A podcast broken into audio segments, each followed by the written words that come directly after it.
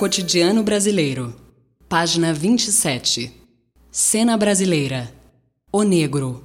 O preconceito racial. Cento e tantos anos depois da abolição da escravatura, a libertação dos negros é ainda uma questão mal resolvida.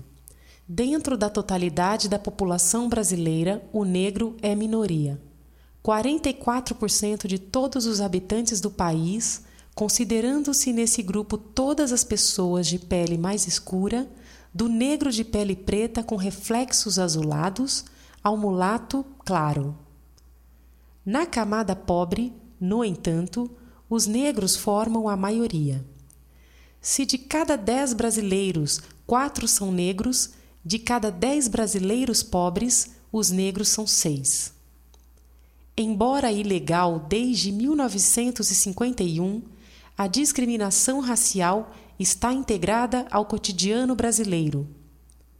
O preconceito racial não assume formas agressivas, mas faz indiscutivelmente parte do comportamento da população.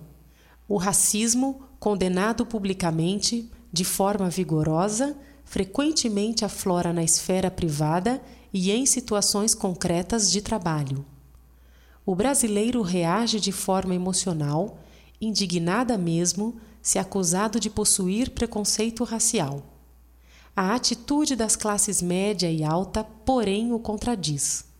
Na classe baixa, no entanto, há confraternização, a confraternização na pobreza.